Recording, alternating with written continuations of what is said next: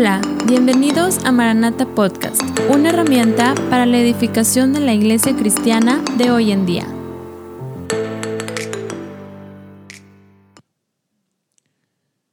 Hoy quiero hablarte de un punto más y un aspecto más que nos roba la paz, que siembra en nosotros inquietud, que siembra en nosotros esa situación de incertidumbre e inseguridad. Y hoy quiero hablarte de el orgullo. El punto número 5 que encontramos dentro de este estudio de las fuentes de inquietud es el orgullo. El orgullo, en alguna forma, lo vamos a encontrar descrito en la Biblia en varios, en varios puntos, pero un punto específico es que lo vamos a encontrar de manera o en forma de un sinónimo que es la palabra soberbia. La palabra soberbia tú la puedes buscar en la Biblia y te vas a encontrar una infinidad de versículos. ¿Ok? Y quisiera que comenzáramos en este día compartiendo un poco de esto. La definición de la palabra orgullo es un exceso de estimación. Di conmigo, exceso de estimación hacia uno mismo. El orgullo es un exceso de estimación hacia uno mismo. Y esto no va relacionado a una situación de la persona o de la apariencia de la persona o de la condición económica de la persona. Esta situación del orgullo no es exclusivo, es que esto es de la gente que tiene dinero. No, esto es de los millonarios. No, es una condición que va adherida y va relacionada con la actitud del corazón. El orgullo es una estimación excesiva de uno mismo. Es una situación, es un sentimiento de superioridad. Y esa es la definición, ojo, del diccionario ordinario. Esa es la definición que existe en el mundo para el tema del orgullo. Pero hay algo que también dice esa definición. Dice, es el exceso de estimación hacia uno mismo y hacia los propios méritos por los cuales la persona se cree superior. Digo conmigo, se cree superior a los demás. En el mundo hay una definición del orgullo. Y cuando nos vamos a la escritura, empezamos a darnos cuenta que el orgullo también tiene una definición en la Biblia. El orgullo tiene una definición en la palabra. Ahora, el orgullo es un sentimiento de superioridad ante los demás, pero en la escritura lo vamos a encontrar relacionado bajo una palabra, la palabra soberbia. Cuando tú empiezas a estudiar la Biblia, te empiezas a dar cuenta que hay una infinidad de versículos que nos hablan acerca de la soberbia. La soberbia es una actitud del corazón que trascendió a tal punto que hombres perdieron su propósito familias fueron destruidas, naciones enteras fueron destruidas a causa de la soberbia. Entonces, la soberbia no es un punto que vaya a pasar desapercibido para nosotros, hermano. La soberbia es un asunto que puede destruir nuestras vidas. La soberbia puede destruir tu hogar. De hecho, es uno de los aspectos que el enemigo quiere sembrar en los hogares en las familias, en las vidas, para destruir.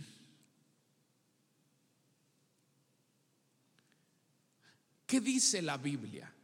Vamos a tratar de responder en esta mañana dos preguntas.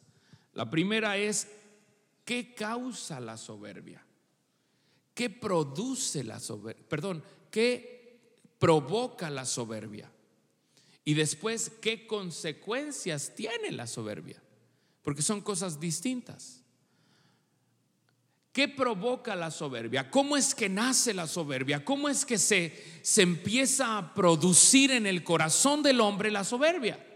Vamos a tratar de empezar a estudiar esto. Isaías capítulo 28, versículo 1. Si me ayudas, por favor, yendo en tu Biblia a Isaías 1 y trata de subrayar esos versículos. Dice la palabra, hay de la corona de soberbia de los ebrios de Efraín y de la flor caduca de la hermosura de su gloria, está sobre la cabeza del valle fértil de los aturdidos del vino. Y cuando yo estaba estudiando un poquito de esto, yo no entendía muy bien ese versículo. Yo decía, este versículo, ¿qué es lo que Dios me quiere hablar a través de esto? Y a medida que iba estudiando un poquito más, empecé a darme cuenta que en la Biblia la soberbia, ojo con esto que voy a decir, en la palabra de Dios la soberbia siempre va relacionado o lo va a relacionar o va a ser un paralelismo con la embriaguez. Y eso llamó tanto mi atención. Y a medida que empecé a encontrar otros versículos que iban relacionado a esto, y siempre mencionaba la soberbia relacionada o, haciendo una relación con el borracho, con el que está embriagado. Y yo le decía, Señor, ¿qué es lo que quieres hablarme a través de esto? ¿Qué pasa cuando hay una persona que está alcoholizada? Lo primero que ocurre es que sus sentidos se ven afectados, ¿sí o no? Su visión se ve afectada. ¿Por qué crees que dicen las autoridades, si toma, no maneje? ¿Por qué? Porque su visión y los sentidos de su cuerpo están siendo confundidos, influenciados por el alcohol. ¿Estamos? ¿Sabes que la soberbia es como el alcohol? para tu espíritu? Una influencia que va a distorsionar tu apreciación de quién eres. Así como el alcohol en una persona lo hace y ves de repente que va manejando y cómo va. Los, ¿Has visto una, una persona alcohólica o alcoholizada cuando va manejando? ¿Cómo van? zigzagueando y van. ¿Y sabes qué es lo que ellos están pensando? ¿Sabes cuál es su apreciación? Que ellos van derechitos. ¿Sí o no? Eso mismo ocurre. La soberbia en el corazón del Hijo de Dios. Cuando uno le permite entrar. La soberbia va a, empezar a provocar una visión en la cual el Hijo de Dios piensa que va caminando derechito. Yo estoy bien, yo estoy bien, yo estoy bien. Pero ¿sabes cómo va Él? Pero la soberbia no le permite ver eso. La soberbia distorsiona nuestra apreciación de la vida espiritual que estamos llevando. Lo primero que empieza a ocurrir es, yo estoy bien, yo estoy bien, yo estoy bien, yo estoy bien. ellos están mal, ellos están mal, él está mal. ¿Y sabes cómo es que nos enseña la palabra? A contrarrestar la soberbia. Con otra palabra, sumisión a los ministerios, es decir, a la autoridad. ¿Sabes qué es lo primero que una persona con soberbia deja de entender? Deja de entender quién es su autoridad.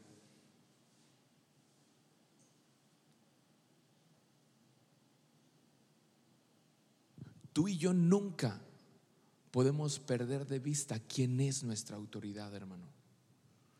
Porque en el tener claro quién es tu autoridad, en ese punto hay bendición para ti, hay cobertura para ti, hay un amparo que Dios va poniendo sobre tu vida.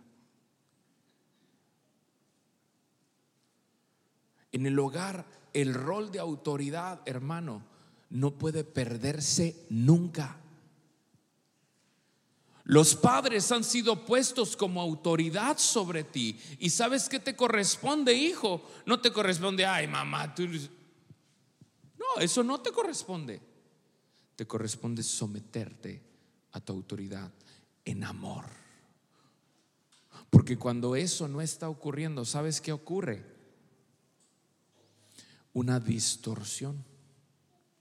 Y a pesar de que tú crees que vas bien, la realidad es que vamos como borrachitos. Pero gloria a Dios porque la palabra alumbra nuestro entendimiento para poder guiarnos y enderezar nuestra senda. ¿Cuántos lo creen? La palabra de Dios trae claridad a nuestra mente y nos endereza para que caminemos rectamente. Tener claro el asunto de la soberbia versus la sumisión, eso va a producir en tu corazón paz para poder andar. Cuando tú haces algo que sabes dentro de ti no está produciendo paz porque está fuera de tu autoridad o fuera de lo que tu autoridad ha dicho, ahí hay una situación donde tu corazón debe de ser analizado a profundidad. Vamos a seguir estudiando un poco. En ese mismo libro de Isaías, hay un personaje y hay unas palabras que marcan una trascendencia importante. Ahora, quiero que tengas claro ahí algo que sucede. La palabra de Dios nos habla en el versículo de Isaías que acabamos de leer. Menciona acerca de la tribu de Efraín, ¿sí? Ahora, ¿quién era Efraín? Bueno, Efraín fue uno de los hijos de José y era el segundo, ¿verdad? Después de, de Manasés. Y lo que ocurre con los hijos de Efraín es que ellos se caracterizaron por tener ciertas actitudes. Di conmigo actitudes. ¿Sí estás aquí? Los hijos de Efraín tuvieron ciertas actitudes y vamos a buscar nada más uno como referencia. Versículo, capítulo, Salmo 78, versículo 9, por favor. Salmo 78, versículo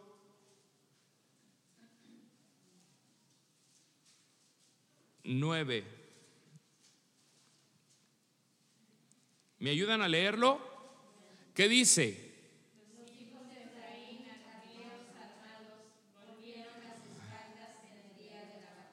Otra vez, los hijos de Efraín, arqueros,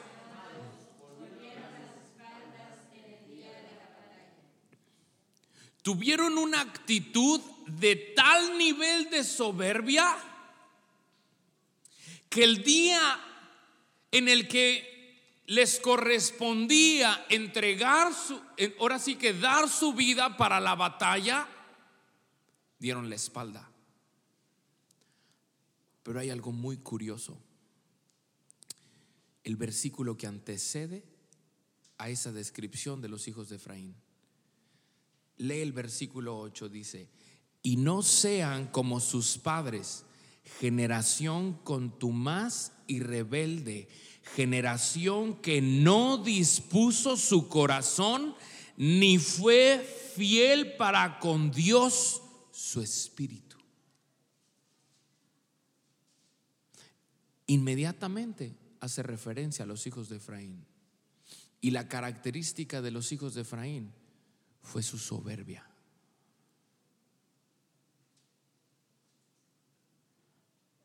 La soberbia nos va a llevar a que en el día donde Dios nos está llamando a la batalla, le demos la espalda.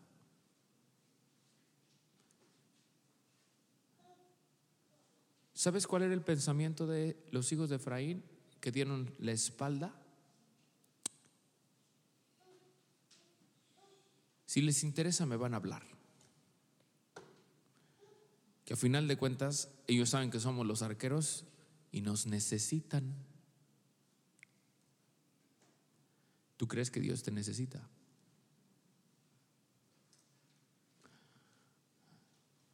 Si tienes duda, te lo digo, no. Dios no nos necesita. Nosotros necesitamos de Dios.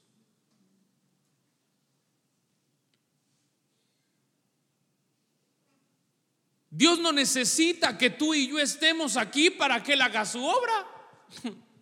No.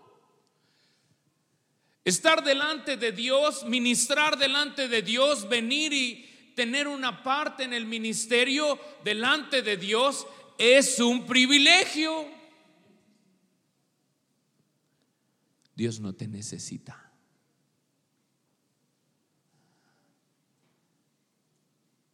La soberbia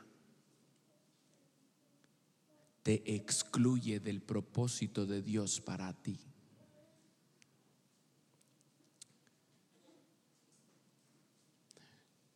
Quiero que regresemos ahí a Isaías y vamos a leer el capítulo 14 de Isaías.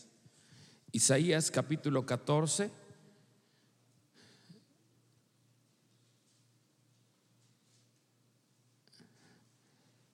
Y vamos a leer del versículo 11 al versículo 15. Isaías capítulo 14, del versículo 11 al versículo 15. Y estos versículos hablan en una manera profética muy interesante, revelándonos lo que sucedió en un momento en el cielo. Vamos a leerlo. ¿Me ayudan? Versículo 11 al 15. Descendió al Seol tu soberbia y el sonido de tus arpas, gusanos serán tu cama y gusanos te cubrirán. Como caíste del cielo, oh lucero, hijo de la mañana, cortado fuiste por tierra Tú que debilitabas a las naciones, tú que decías en tu corazón, subiré al cielo en lo alto, junto a las estrellas de Dios, levantaré mi trono y en el monte del testimonio me sentaré a los lados del norte. Sobre las alturas de las nubes subiré y seré semejante al Altísimo. Mas tú derribado eres hasta el Seol, a los lados del abismo. ¿Quién era ese lucero? Satanás. ¿Sabes que lo que lo excluyó de su propósito al haber sido creado fue la soberbia?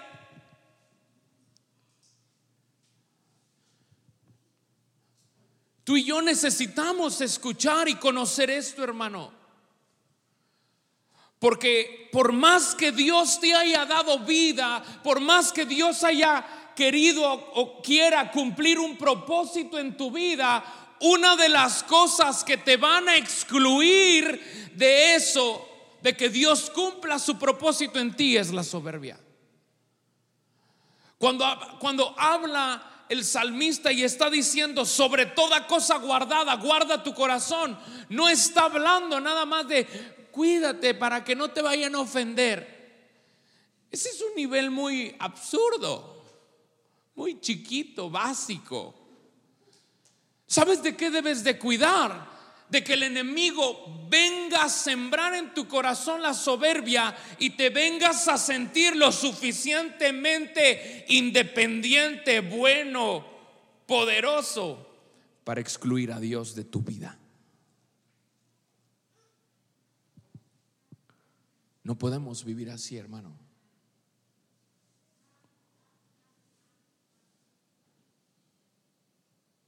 La soberbia distorsiona nuestra apreciación de lo que estamos viviendo.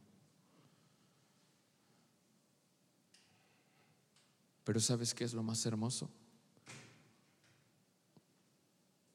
Él quiere quitar de nosotros toda soberbia para hacernos más como Él, para llevarnos a la estatura del varón perfecto, Cristo Jesús, su Hijo.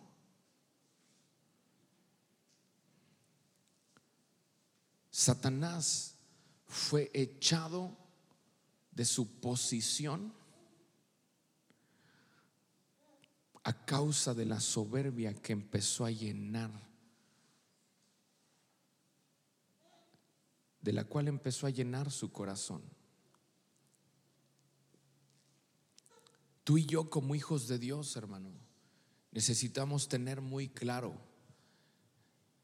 que una lucha con la cual vamos a enfrentar es precisamente con la soberbia. Pero esa soberbia se vence cuando empiezas a someterte a Dios y a tus autoridades. Y sabes que la sumisión requiere también una disciplina espiritual, personal. Tú tienes que tener muy claro, hermano, quién es tu autoridad. ¿Quién es tu autoridad? Tú debes de tenerlo claro porque si no lo tienes claro, ¿sabes qué es lo que va a provocar eso en tu corazón? Que la soberbia va a empezar a crecer y la soberbia va a empezar a alejarte del propósito de Dios para tu vida. Ahora, ¿cuáles son las consecuencias de la soberbia? Vamos a leer algunos versículos. Levítico capítulo 26, versículo 19. Si me ayudan puestos de pie a, darle lectura, por favor. Levítico capítulo 26, versículo 19.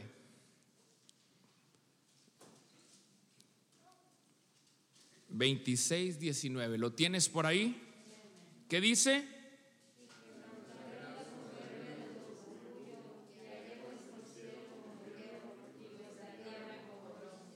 Otra vez.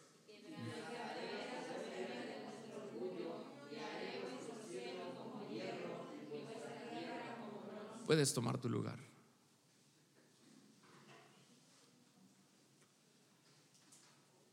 La soberbia produce que tu cielo se cierre.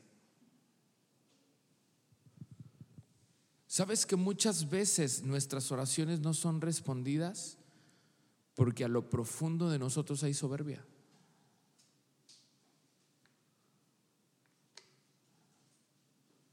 Dios quiere quitar de nosotros toda soberbia. Vamos a leer Números capítulo 15, versículo 30. Números capítulo 15, versículo 30. ¿Lo tienes ahí? Vamos a leerlo. Dice, mas la persona que hiciere algo con soberbia, así el natural como el extranjero ultraja a Jehová, esa persona será cortada de en medio. Wow. Fíjate cómo dice la persona que hiciere algo malo. No, es específico, con soberbia. Porque puedes hacer algo bueno con soberbia. ¿Sí o no? Podemos pretender servir al Señor con soberbia.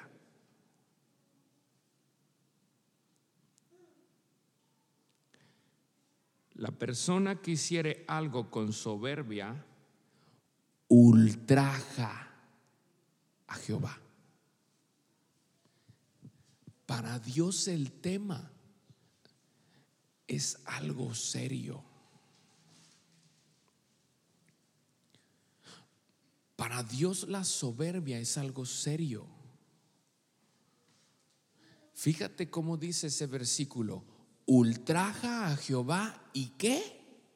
¿Cuál es la consecuencia? ¿Tú sabes lo que significa ser cortado? Ser cortado, traducción al lenguaje hoy, es ser desterrado tú y todos los que vayan a salir de ti. Nunca más tendrán parte en ese pueblo. Eso era.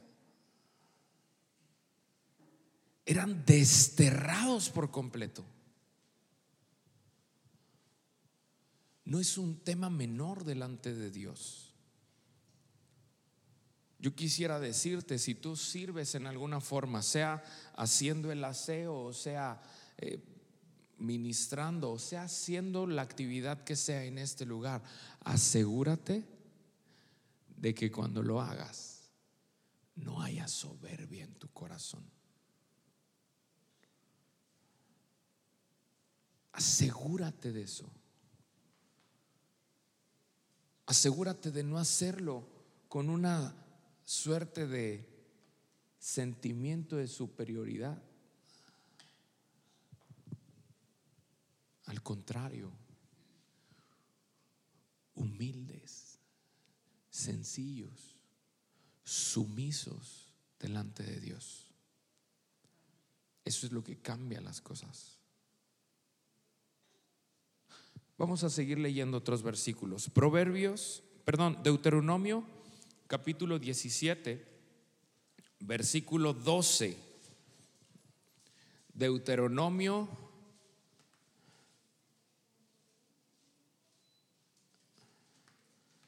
diecisiete doce. ¿Me ayudan a leerlo?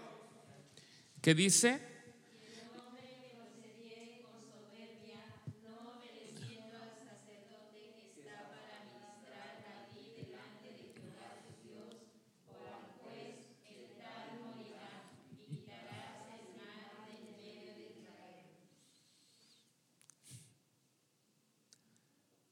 Cosa seria, ¿sí o no?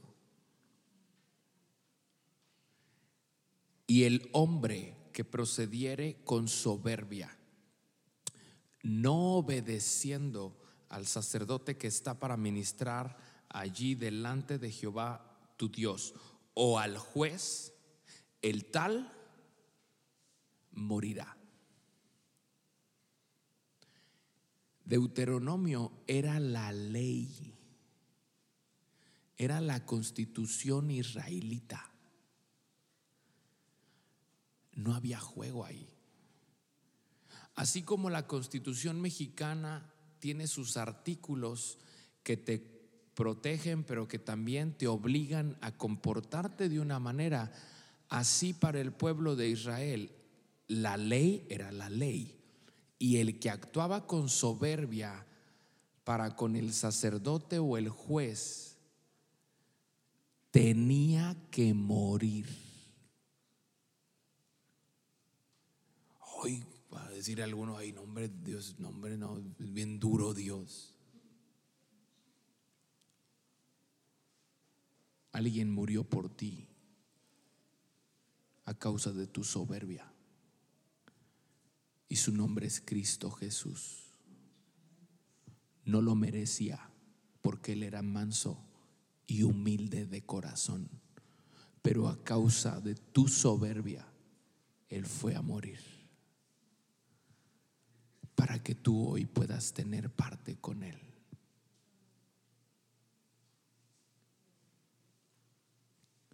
La ley se cumplió,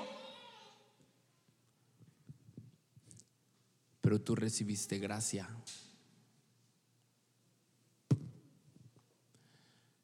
La ley no se iba a pasar por alto. Alguien tenía que morir. Murió el Hijo de Dios para que tú tengas vida, para que hoy tú tengas perdón para que hoy tú tengas parte con Él y puedas ser librado de la soberbia. Proverbios capítulo 8, versículo 13, vamos a leerlo. ¿Me ayudan a leerlo? ¿Qué dice? El temor de Jehová es aborrecer el mal.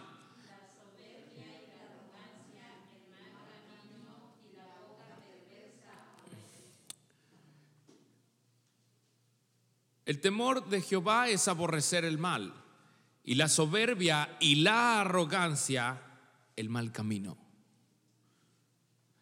Proverbios 11, versículo 2, que dice,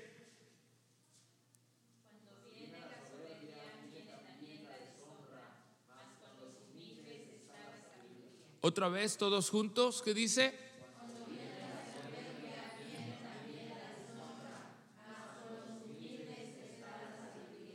¿Cuántos quieren deshonra? Nadie en su sano juicio. La soberbia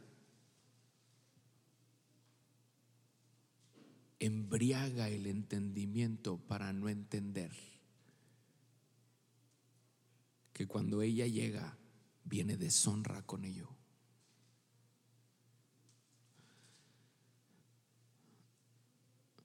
Proverbios 13, versículo 10, dice, ciertamente la soberbia concebirá contienda, mas con los avisados está la sabiduría. La soberbia va a producir pleitos. En los hogares muchas veces, en los matrimonios muchas veces hay pleito, hay discusión, hay división, hay disensiones. ¿Sabes por qué? ¿Por qué? Por la soberbia.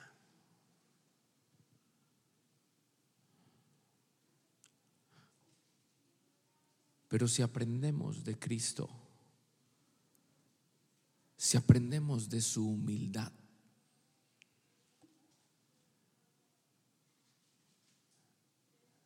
¿valdrá la pena?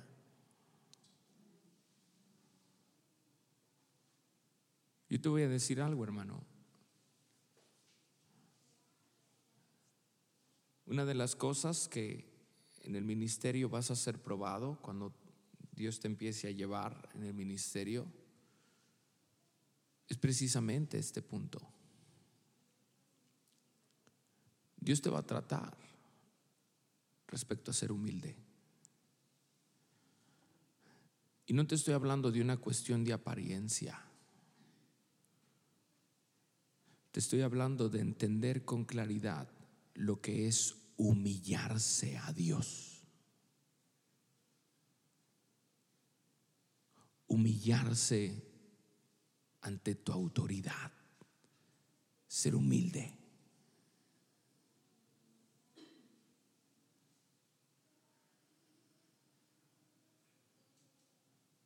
Es una cuestión de actitud, hermano, que Dios ve y que Dios le pone especial cuidado, que para Dios no pasa desapercibido.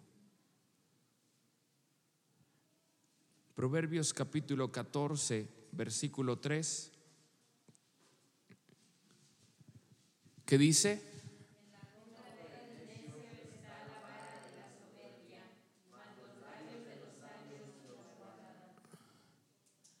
en la boca del necio está qué? La vara.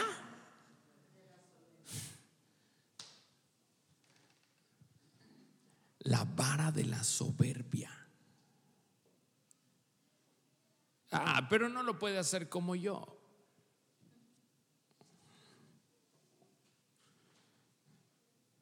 Pues podrá, pero pues así como yo se les va a ofrecer. ¿Tú crees? ¿O será un privilegio?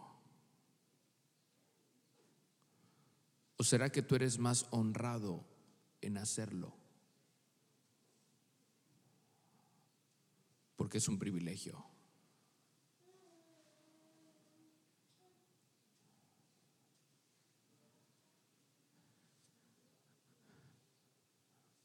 Proverbios 16, versículo 18.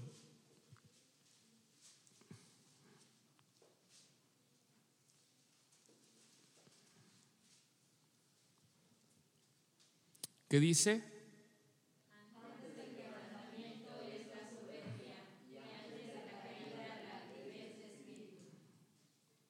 Una vez más léelo.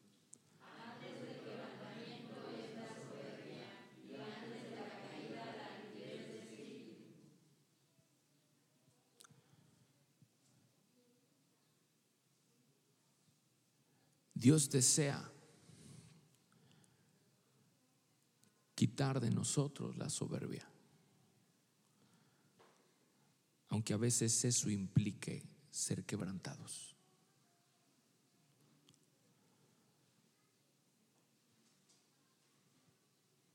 En el corazón del hombre es todo un misterio. La Biblia dice, ¿quién lo conocerá? Solo tú. Solo Dios conoce el corazón. Solo Dios conoce con claridad el corazón. Pero yo quiero decirte algo, hermano. Ese Dios que conoce todas las cosas quiere enseñarnos a caminar en la forma y en la medida que Él nos ha dado ejemplo de humildad, de sencillez. Jesús al estar en la cruz del Calvario, Él pudo haber detenido el tiempo, pudo haber paralizado los mismos infiernos con el poder de su palabra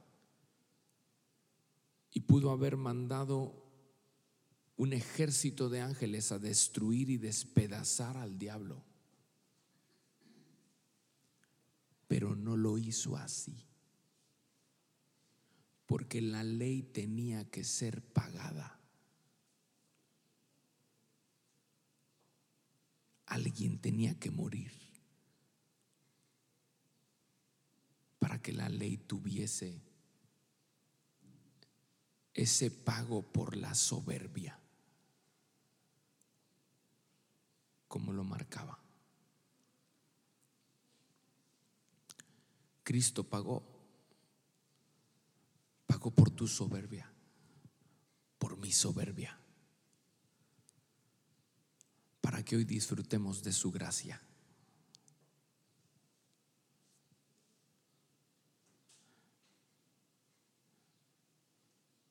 Santiago capítulo 4, vamos a leerlo, versículos 6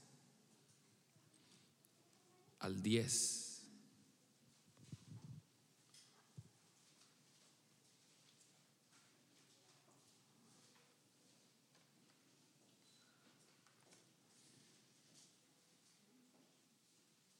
Santiago 4, del 6 al 10. ¿Me ayudas? Vamos a leerlo todos juntos. Dice,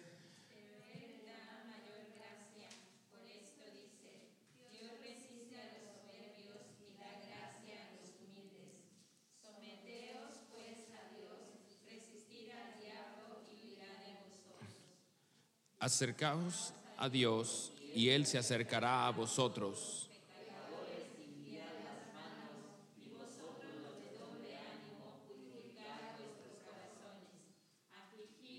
Y lamentad y llorad, vuestra risa se convertirá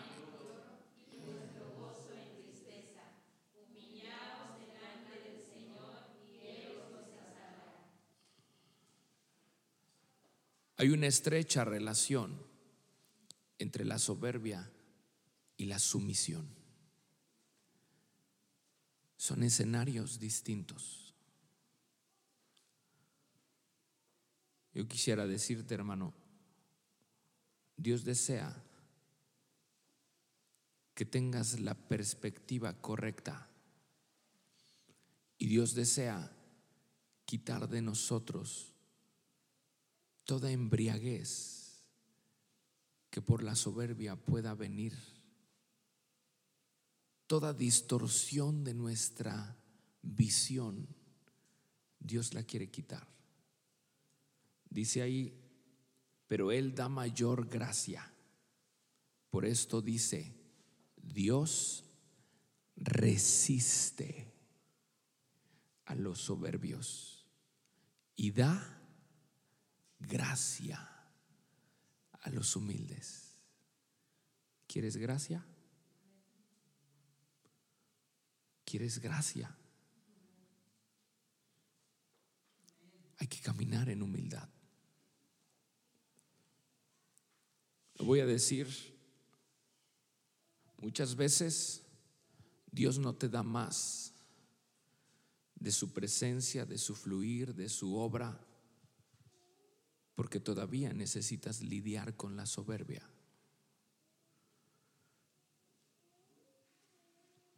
Pero el Señor quiere obrar en tu corazón para darte humildad. La humildad no es algo que esté implícito en ti. La humildad no es algo que venga ya adherido a tu personalidad o a tu temperamento. Algunos piensan que es así. Déjame decirte, no es así. Lo que viene adherido a ti es la soberbia. Eso viene en la naturaleza pecaminosa, adámica, que ya traemos. Pero Cristo Jesús ha venido a transformarnos. Por eso es que la palabra de Dios dice, he aquí todas las cosas son hechas nuevas. Pero es cada día. Tu lucha la situación en tu corazón es diaria, hermano. Dios desea darnos claridad respecto a lo que Él quiere con nosotros. Él quiere que tengas claro que la soberbia te aparta y te desvía y te desconecta del propósito que Él tiene para ti. La soberbia en el corazón o en la intimidad, en el matrimonio, va a ser uno de los factores que el diablo va a usar para detener, para frustrar, escucha bien esto, el propósito de Dios para ese matrimonio. Yo no sé cuántas veces tú has visto matrimonios que comenzaban, que caminaban, que iban en, en pos de una visión, de un deseo, pero algo ocurrió y empieza a desquebrajarse el hogar. Y se empieza a destruir el matrimonio.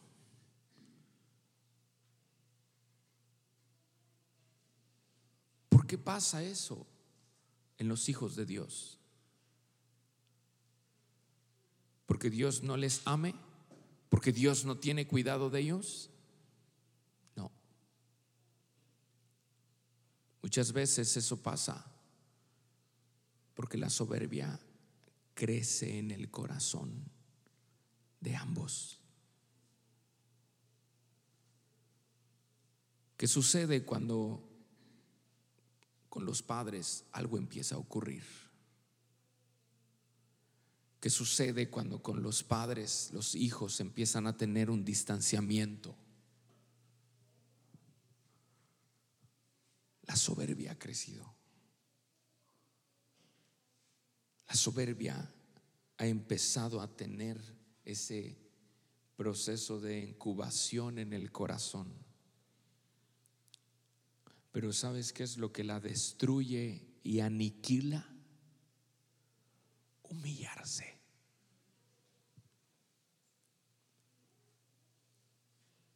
Humillarse. ¿Sabes que Cristo se humilló a sí mismo? ¿Sabes que Cristo se anonadó?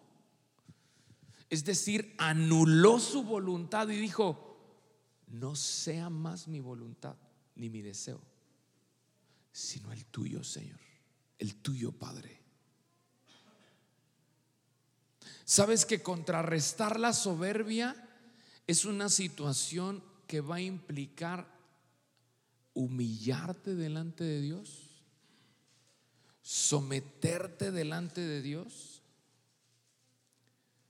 ¿Y delante de las autoridades que Dios te ha puesto? Eso produce gracia. Eso manifiesta la gracia en tu vida. ¿Quieres ver más de Dios en tu vida? ¿Quieres ver más de Dios en tu matrimonio? ¿Quieres ver más de Dios en tu hogar? ¿Quieres ver más de Dios en, tu, en, la relación con tus hijos? ¿Quieres ver más de Dios en tu negocio, en las actividades diarias de tu vida? Humíllate a Dios.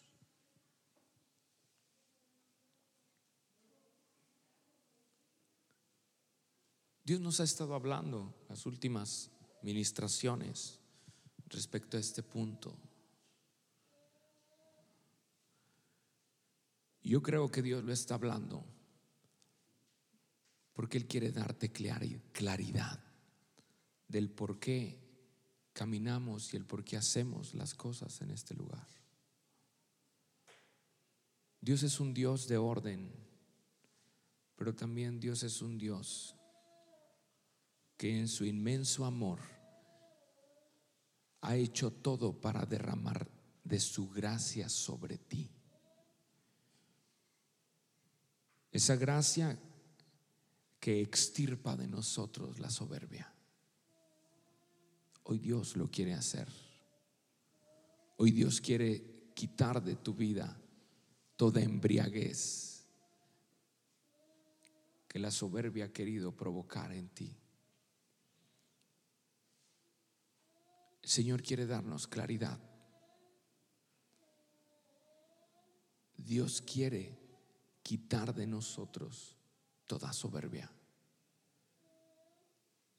Porque cuando Él quita esa soberbia, ¿sabes qué es lo que produce? Paz.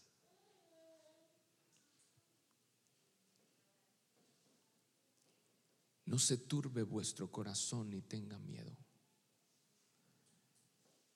¿Qué va a pasar con mis hijos? ¿Qué va a pasar con mi casa? ¿Qué va a pasar con mi hogar? Mi paz os dejo, mi paz os doy. No os la doy como el mundo la da. En esa frase de no os la doy como el mundo la da, el Señor Jesús lo que estaba haciendo es que estaba preparando el corazón de cada uno de nosotros para hacernos entender que esa paz a veces va a implicar humillarnos. A veces va a implicar someternos, anonadarnos, callar, para que Él sea exaltado y para que su gracia sea derramada en nosotros. ¿Por qué no cierras tus ojos? Vamos a orar. Esperamos que este mensaje haya sido de bendición para tu vida. Te invitamos a compartirlo. Gracias por escuchar Maranata Podcast. No te pierdas nuestra próxima reflexión.